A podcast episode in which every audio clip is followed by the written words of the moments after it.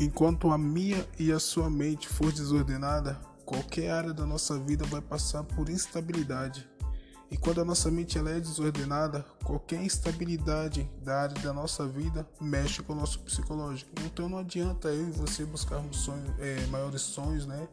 grandes alcances, é, porque se nós não blindarmos a nossa mente, não deixarmos a nossa mente inalterável, firme, sólida, não adianta buscarmos essas coisas, porque ainda não teremos fundamento suficiente para manter essas coisas firmes em nossa vida.